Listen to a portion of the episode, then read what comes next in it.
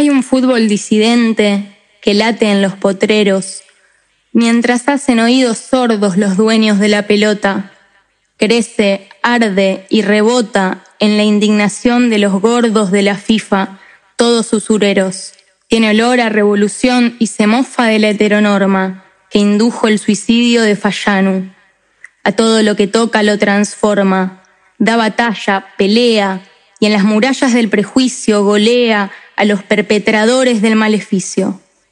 Como amantes de este deporte, donde la dinámica de lo impensado desafía a los prodes, hoy hacemos este podcast deseando que el fútbol sea de todes. Auspician este programa Cámara de Diputados de la provincia de Santa Fe, Finca Forconesi y Sublime, su línea de vinos y espumantes, Sindicato Luz y Fuerza de Rosario, un gremio solidario, Complejo Loyal Fútbol 5, jugamos limpio. Estamos hablando el día de hoy de las disidencias. Hay otras maneras de jugar al fútbol, hay otras maneras de ver, que no es siempre la norma, entre comillas, la, la norma Foucaultiana. Eh, Qué preciso. Como si hubiese estudiado algo. Sí, que de hecho, bueno, podemos hablar del fútbol disidente como una práctica que no deja de ser instituyente, pero también Sí. hay que decir que el fútbol hegemónico, el que está asociado internacionalmente y mueve millones y millones de dólares, De eh, los cuales nosotros no vemos ni uno. por supuesto, eh, es machista, es Sí. heteronormado, Totalmente. es homodiante, es un montón de cosas horribles. Hoy vos me hiciste una muy buena aclaración, que uno por ahí se acostumbra a decir homofóbico, pero está muy bien lo que vos me señalabas, que no es homofobia, porque no se trata de un miedo, es homodiante. Claro, sí. O sea, es odiar a los homosexuales, a las lesbianas, a las disidencias. sí, sí, no, Eh. no es miedo, es odio. Ah, las cosas por su nombre, canejo. O sea, miedo vos le podés tener a una araña. Claro, al frío, al calor. Sí, claro, yo al frío, le tengo, al, al frío le tengo odio. Frío odio, Frío odio, tiene. Elian. Eh, no, bueno, pero hay un fútbol hegemónico que tiene una estructura sumamente patriarcal Sí. y que no vamos a correr el foco de ahí por traer algunas experiencias disidentes Sí. y por eso quería traer una respuesta de pasarela Ajá, bueno. que vale destacar, fue en 1995, o sea, como para que se entienda contextualmente, Sí, sí, hay que- todavía era una bien. enfermedad la homosexualidad para la Organización Mundial de la Salud, o sea, Sí, no lo dijo ayer. Sí, sí, está, está muy bien la aclaración para no cometer un anacronismo, pero sin embargo son, es un, es un, eh, es un fenómeno que ha ocurrido siempre y no deja de ocurrir hoy. Claro, es un clima de época por un lado, pero tiene ciertas repercusiones en el presente. Totalmente, a ver. Eh, el gráfico a Pasarela le había hecho una serie de preguntas, creo que 100 preguntas. Claro, la- el, el 100%, sí, Claro. la sección del gráfico. Esa sí. sección. Una de las preguntas era si tendría un jugador homosexual en el equipo. Sí. Pasarela respondió no. La, la pregunta, la respuesta que publicó el gráfico fue no, así, sintética. Y a partir de ahí ya había, digamos, un clima también instituyente que venía diciendo, eh, como que, ¿cómo no va a tener un jugador puto y qué sé yo? Y hubo cierta repercusión de indignación sí. con respecto a ese comentario. De hecho, el Diego lo cruzó como diciendo es un Neandertal, tampoco quiere jugadores con el pelo largo, sí. de la edad de piedra y qué sé yo. Sí, de la edad de piedra y retrógrado. Retrógrado. Sí. Pues sí, Pasarela tenía esas cosas de, ¿no? El pelo largo, digamos, bastante Sí, chapado a la no, antigua. No pelo largo, no arito, muy colimba. Claro, sí, Mm. eso, muy colimba, Sí, tal cual. Pero bueno, a partir de esa respuesta se habilitan nuevas preguntas y se hace como una especie de paneo a diferentes directores técnicos del fútbol argentino para preguntarles si tendrían o no a un jugador homosexual en el equipo. A ver. ¿Querés que juguemos? Sí. Te digo una respuesta y vos me la decís, vos me decís quién la dijo, te digo un DT y me decís Ah, Dale, qué no, respondió. No, no, decime, decime la respuesta y yo trato de adivinar el DT. ¿Qué, qué tipo años 90 dijimos? Así como Eh, para, para sí, inventar. 95. A ver, dale, dale, dale. Pensá, bueno, te voy a decir, no me interesa contestar sobre este tema. ¿Quién lo dijo? Uh, uy, ya arrancó Ortiva. No me interesa contestar sobre este tema en los 90. 95, un técnico conocido, no te voy a ir a- Me- estaba así, yo no me al fondo Me- me- del fútbol noventoso. me su- aparte, no se, no se la quiso jugar. Me suena a tipo Basile. No fue Basile, Ah, mira. fue Carlos Bianchi. Ah, mira. Y siguiendo con el panorama bobérico. Bien, bien- eh, bien tibio, bien tibio, bien tibio. Sí, sí, fue tibio, fue tibio. Pero bueno, eh, también era el contexto, muchos Sí. eh, omitían dar respuestas, no me va por justificar, ¿no? ¿Qué dijo Ramón Díaz? Carlos Bianchi en ese momento estaba en Vélez Arfield, Ramón Díaz en River. En River. ¿Qué respondió? Así, tirá, ¿qué respondió? Ramón Díaz respondió, eh, lo, lo podría tener, pero que no lo cuente públicamente. No, dijo algo similar a Bianchi. A ver. Prefiero no contestar. Ah, bueno, no dijo nada, dijo.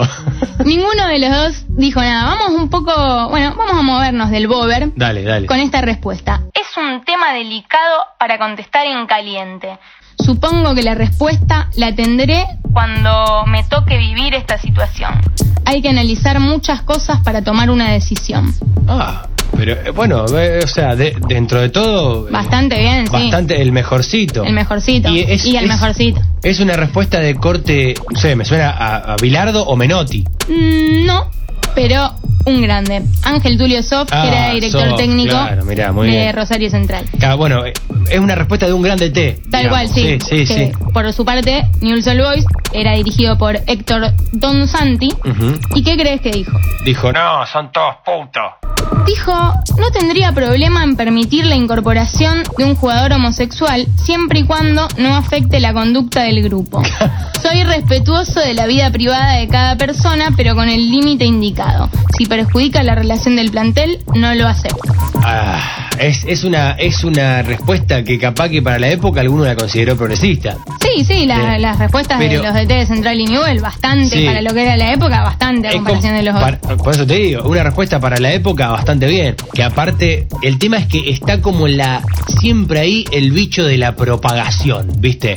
Ah, no va a ser cosa que traiga uno esto y me afecte el grupo. Sí, sí, como Viste, diciendo como- que, que se lo sea pero en silencio, o sea, que no lo sea. Claro, claro. no tendría problema en que sea, pero si no lo es, mejor. Siempre había querido jugar al fútbol y en la adolescencia me llegó por fin la competencia. Empecé a practicar futsal en el Politécnico, mi escuela. Con la alegría del juego surgieron otras sensaciones fuertes que no podía reprimir. Un día, una compañera le preguntó al entrenador qué pensaba. Si las tortas iban a jugar al fútbol porque en ese ambiente estaba todo bien, o si iban a jugar al fútbol y ahí se daban cuenta de que les gustaban las minas. El DT respondió que el fútbol era un deporte de contacto y que en ese roce afloraban muchas cosas, que generaba un lugar propicio, como una especie de imán para que salieran a flote ciertas atracciones. El equipo fue renovando jugadoras y en un momento me ficharon en primera, donde todas eran más grandes que yo, y ya conscientes, por lo menos de su orientación sexual, la ejercían y la enunciaban en los entrenamientos sin tapujos. Me veía venir en breve la pregunta inevitable, manifestada en forma de metáfora futbolera. Cande, ¿y vos para qué lado pateás? me dijo una compañera en el boliche. Yo en ese entonces no sabía cómo acercarme a las pibas que me gustaban. Bueno, en ese entonces. En la cancha la pelota me quemaba los pies, intentaba ir para adelante, dársela redonda a una compañera, tiraba muchos globos, pero a veces la jugada pedía otra cosa. A la metáfora se le responde con metáfora, así que, a riesgo de quedar como que no había entendido, respondí algo así como depende de dónde venga o un tiempo para cada lado. En esa pregunta no había solo curiosidad. Sentí su intento de hacerme pertenecer, de ser una más, la expectativa de la semejanza homogenizadora. Ningún grupo está exento de jerarquías y en el fútbol femenino también hay mandatos, aunque no cumplirlos no sea una catapulta a la humillación generalizada. Me incomodó aquella pregunta, así como me chocaron otras en momentos de poca claridad o de no ligar nada. Pero al menos las lesbianas y las bisexuales me preguntaban, mientras las heteros daban por hecho. Esa noche me sentí puesta a prueba y creí que mi respuesta no había estado a la altura de mi sentir ni de mi retórica. También sabía que volvería a escuchar esa pregunta, que me la harían hasta que respondiera algo que complaciera. Crecí, resonó el interrogante insistente y devolví una pared con mi respuesta premeditada. La pregunta sonó como un eco y atiné a contestar. Yo soy como Donati, cabeceo en las dos áreas. No sabía si era preciso ese binarismo, pero la frase me representaba.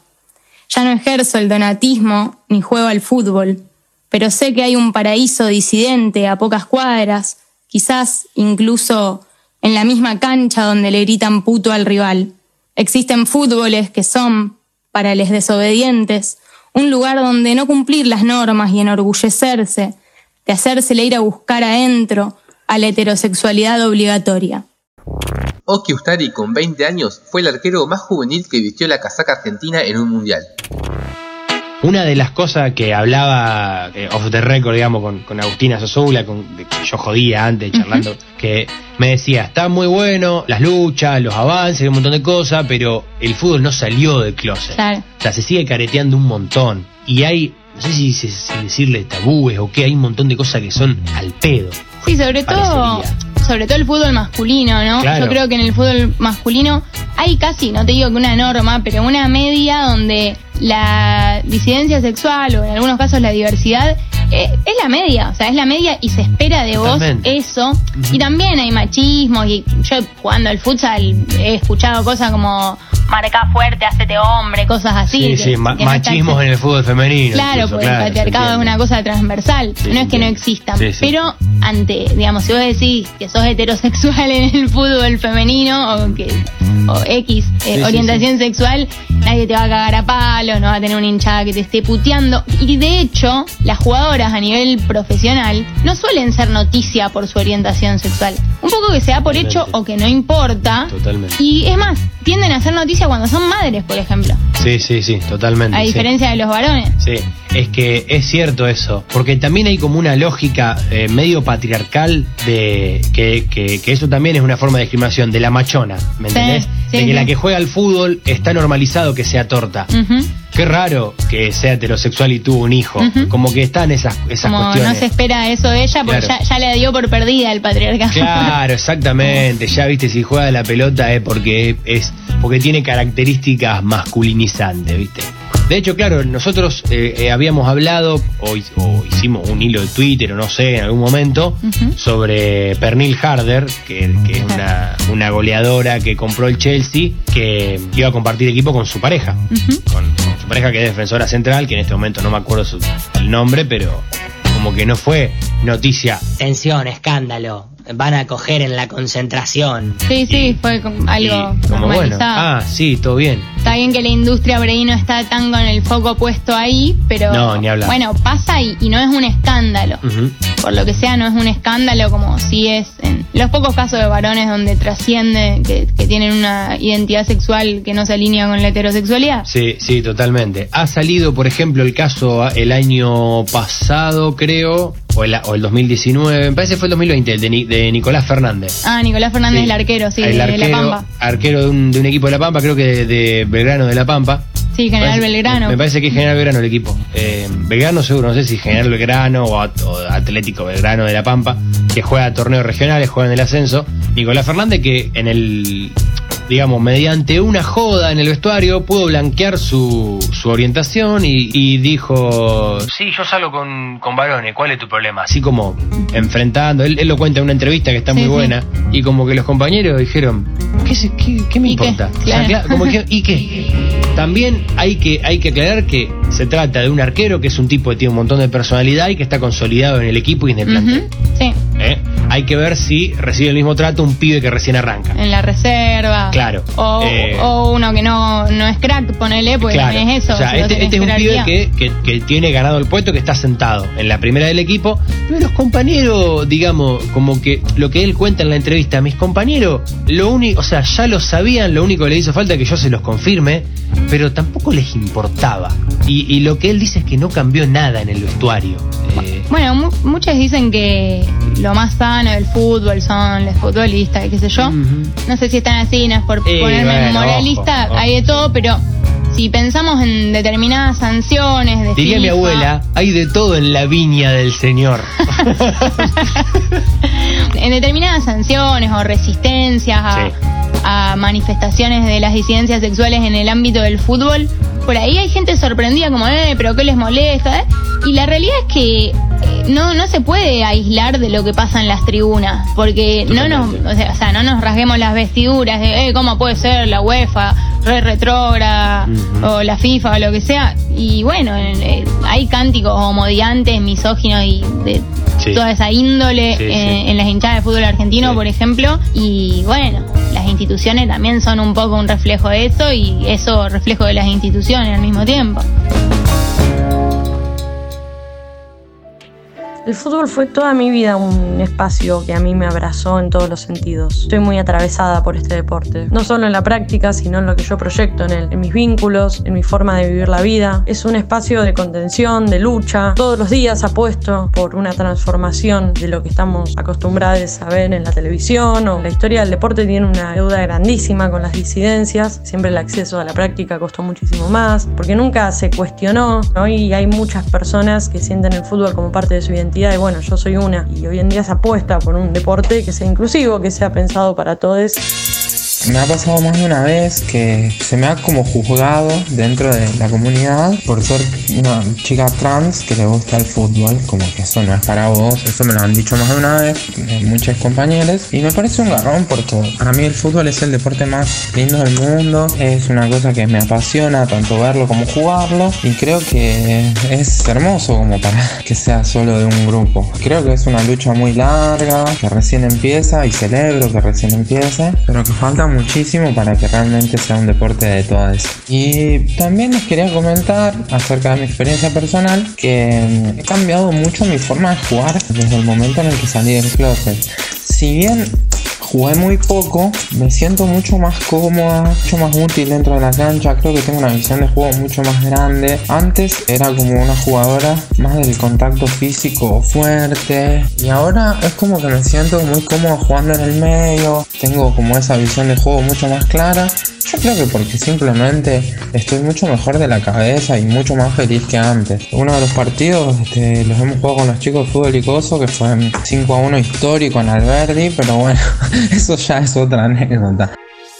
Bueno, primero que hago este audio totalmente sugestionada porque acabo de venir de un partidito, así que estoy muy manica ser una disidencia en el ambiente del fútbol femenino y del fútbol disidente no es nada de otro mundo y eso es lo que tiene de bueno. Tiene totalmente otra dinámica que es mucho más acogedora, una se siente bienvenida. Creo que nos hemos cargado con la mochila un poco de conmover las bases y de visibilizar la violencia del fútbol tradicional, solo de hombres, donde solamente los hombres están habilitados a hablar de fútbol porque todo el resto no entiende nada. Entonces vinimos a conmover las bases, a visibilizar que hay otra forma de hacer fútbol, no solamente de jugarlo, sino de relacionarse con el fútbol de una manera mucho más libre, sin discriminación y también poniendo en jaque este tema de la rivalidad a muerte. Si vos vas un sábado a un complejo donde se está jugando un torneo de fútbol disidente, el ambiente es totalmente de compañerismo. Yo siempre lo sentí como un espacio de contención y no solamente un lugar donde vivir libremente mi sexualidad, cosa que no sea en el fútbol masculino, sino también mi identidad política. Para muchas de nosotros el fútbol es un espacio de lucha. Tiene la particularidad de ser todo el tiempo cuestionado, ser blanco de mucha violencia en el sentido de compararlo todo el tiempo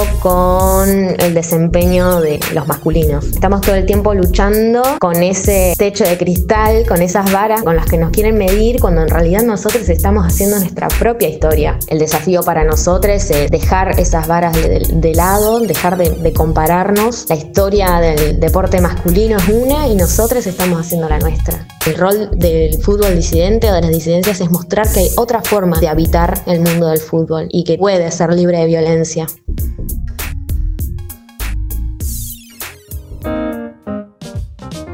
Más allá del fútbol masculino, heterosexual y homo-odiante que cierra con llave las puertas del closet del lado de afuera, existen disidencias a la hora de jugar a la pelota.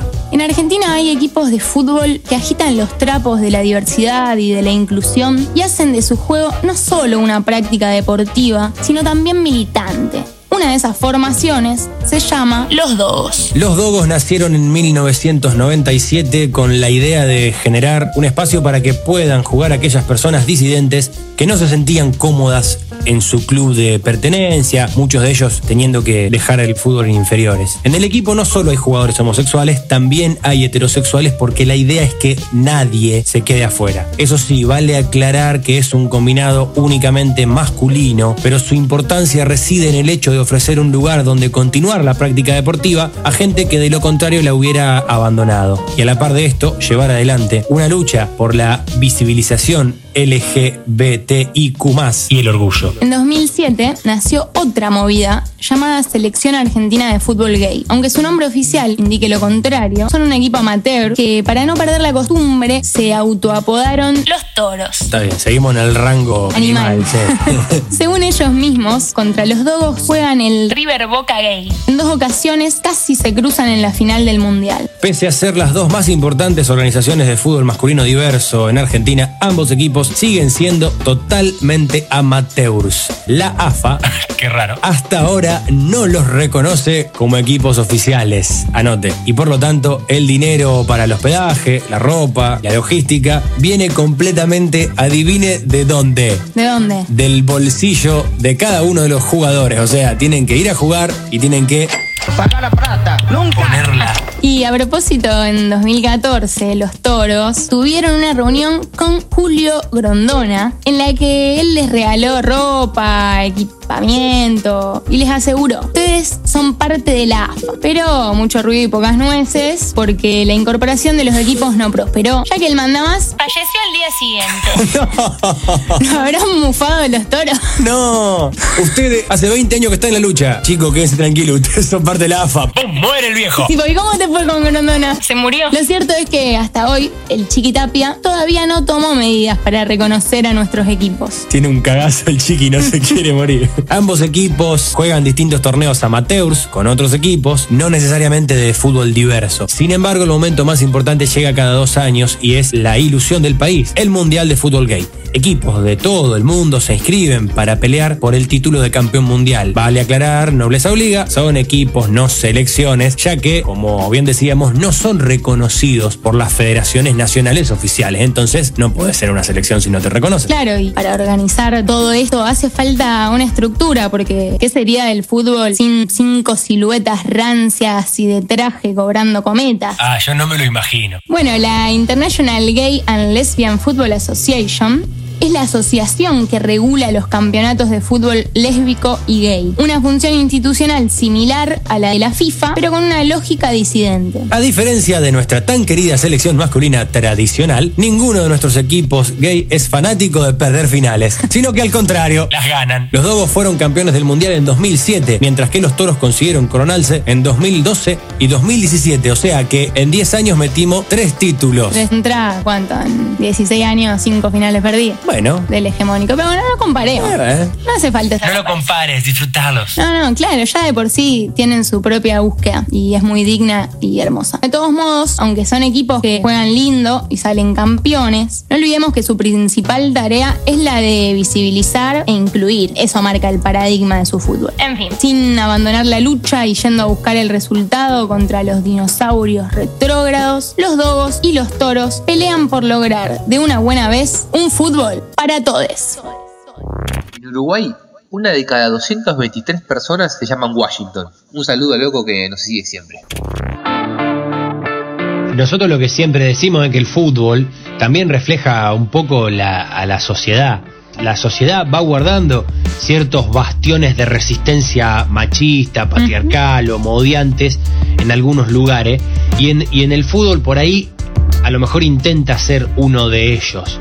Pero no es que el fútbol es un- el fútbol por culpa del fútbol, Claro. eh, sino que es un reflejo de, de- de ciertos intereses y ciertas ideologías que, que están en otras partes de la vida social también. Sí, obvio, el patriarcado es transversal y Claro. repercute en el fútbol como repercute en la política, en la Eh, claro, prensa, en un el- montón de lugares. El tema es que todo fútbol es político. Tal cual, Eh, digamos, tal cual. eh, y, y también otro fútbol al, al hegemónico, al normativo es posible. Y de hecho, Sí, eh, quería traer algo que vi que pueden buscar en YouTube.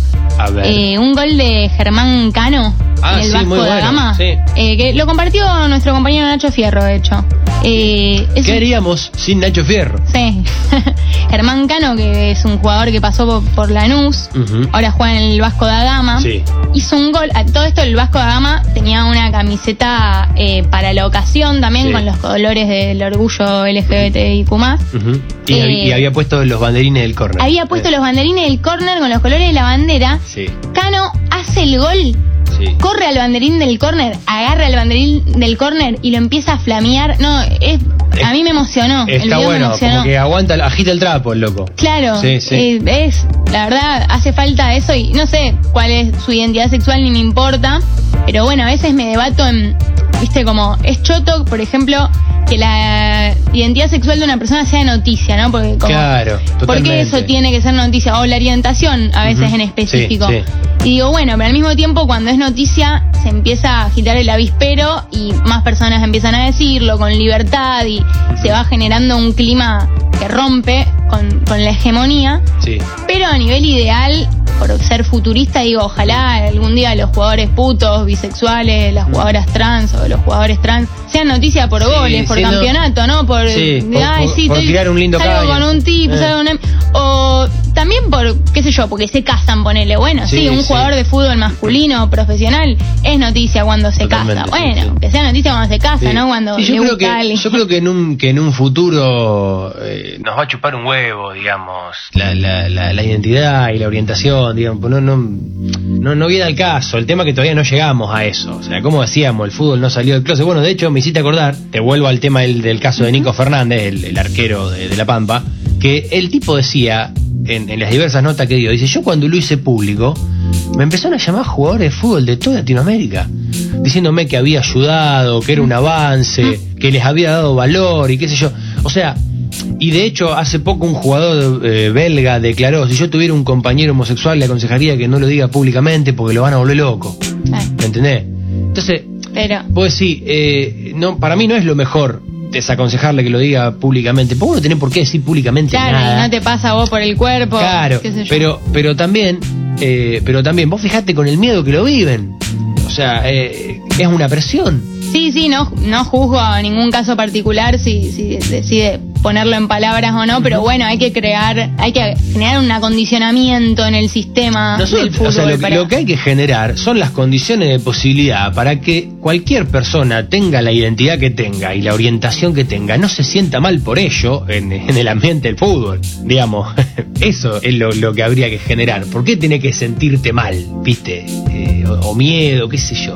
Vos sabés que me acordé cuando hablaste de la pareja de jugadoras eh, europeas. Sí. Me acordé de una foto de Alice Kell, eh, era la capitana del equipo de Inglaterra que jugó el primer eh, amistoso internacional de fútbol femenino, Ah, una sí. multitud, que hay una foto donde está besando A la capitana francesa. Lo Y hace el año 100 pasado, años. lo Sí, trajiste hace- el año pasado, sí. pasado lo, lo compartí y de eso hace 100 años que, o sea, seguimos con algunos tabúes en el fútbol y estas jugadoras en ese momento se atrevieron a eso que también fue un paso zarpado, ya de por sí, el jugar en ese momento. Sí, sí, totalmente, totalmente. En una época eh, en donde las asociaciones le prohibían a las mujeres jugar.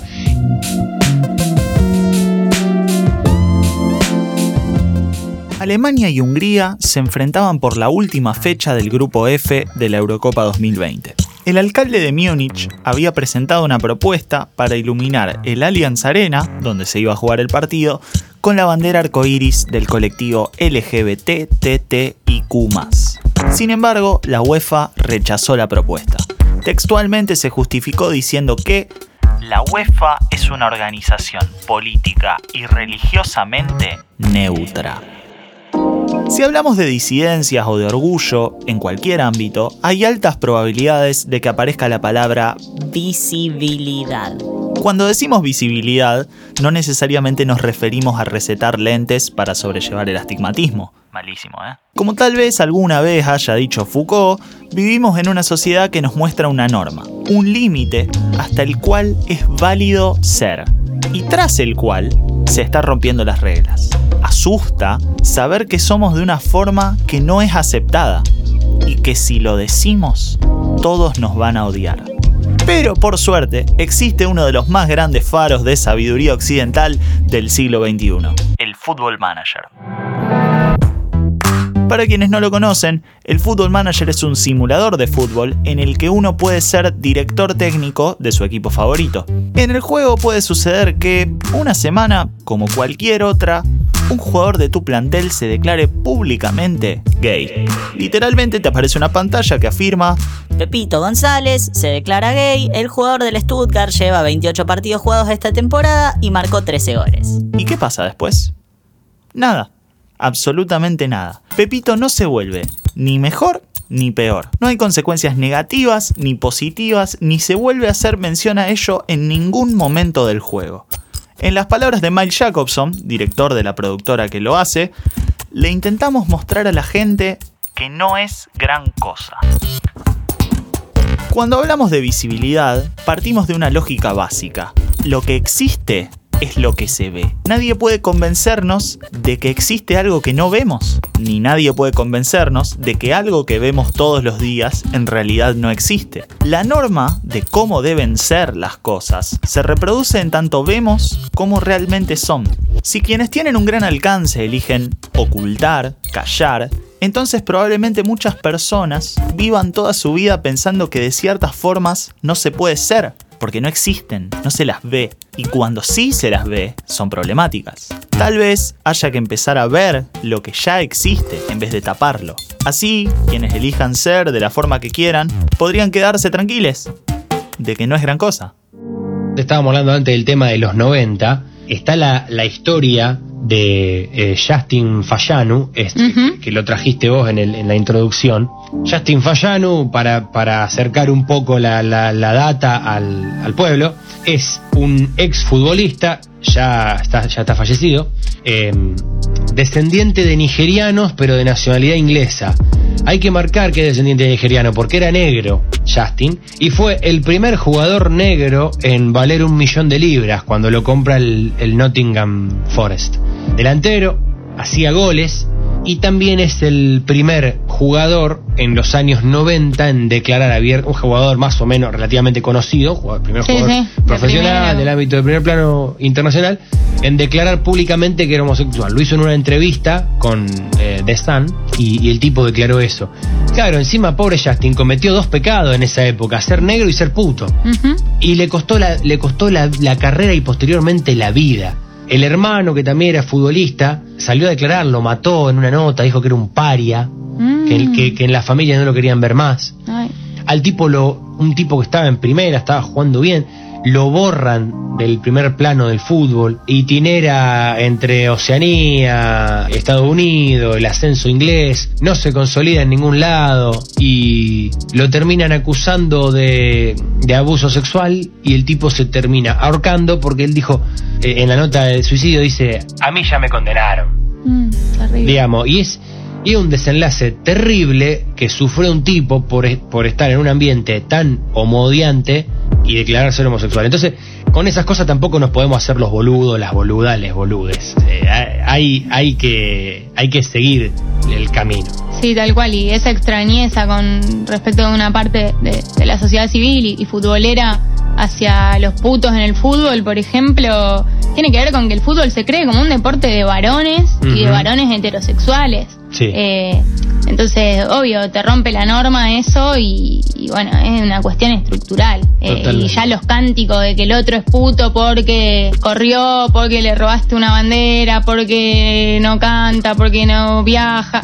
O sea, ya en eso se sostiene un poco eh, esa idiosincrasia. Tres datitos, perlitas así alentadores para, para irnos de, de este fragmento. En, la- en el fútbol argentino femenino semiprofesional tenemos la primera jugadora trans jugando, Mara Gómez. Tremenda nota le Tremenda. hizo Julio Leiva en la caja negra, hay que verla. Mira vos, le estamos tirando el chivo a otro, Sí. otro contenido. Pero justo me sacaste el bocado de la boca porque pensaba, Sí. Día del Orgullo, Sí. eh, que surge la comunidad trans y bueno, es la primera trans jugadora de Villa San Carlos. Sí, exactamente. En Israel, Sapir Berman es la primera referí trans en dirigir en una primera división de fútbol masculino en la Premier League de muy Israel. Y eso también es un, es un dato. Acá hay una buena política porque es, es buena referí y la mantienen a pesar de que, de que transicionó. ¿Me entendés? O sea, está bueno porque está juzgado su trabajo y, y no su identidad. Eso está muy bueno. Y el tercer dato que te voy a que te voy a contar que te va a alegrar es que Guayjeque United ganó y es puntero, al menos hasta que juegue el segundo. Dale, guay, je. Pero vamos que vamos. Valdano se retiró en el 87. Bilardo le dijo que vuelva a jugar porque lo quería llevar a Italia 90. Valdano volvió a las canchas, pero vaya a saber uno por qué el doctor decidió nunca llamarlo y llevar a Gabriel Calderón.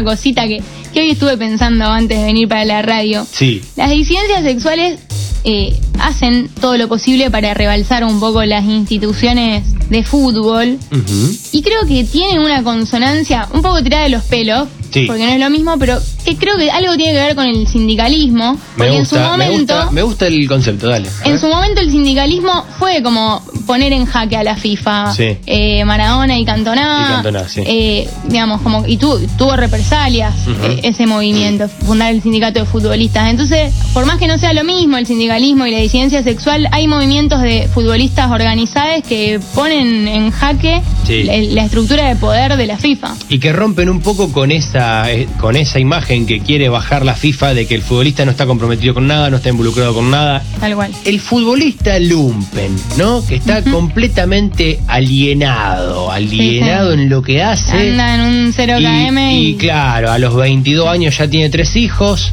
una esposa, viste, de esa para, para presentar ante el mundo eh, y, y nunca se compromete con nada, no se la juega por nada. Pero por suerte hay gente que, que rompe un poco. Le mandamos un saludo a Juan Cruz Comar, el, el- el Saludos, jugador de Omar. Talleres, que escuchó y elogió nuestro, nuestro podcast y es uno de los jugadores, por ejemplo, que demuestra su, su ideología política y lo que piensa sin miedo a las represalias. sí, tal cual. Saluda a Comari. Central te espera. Bueno.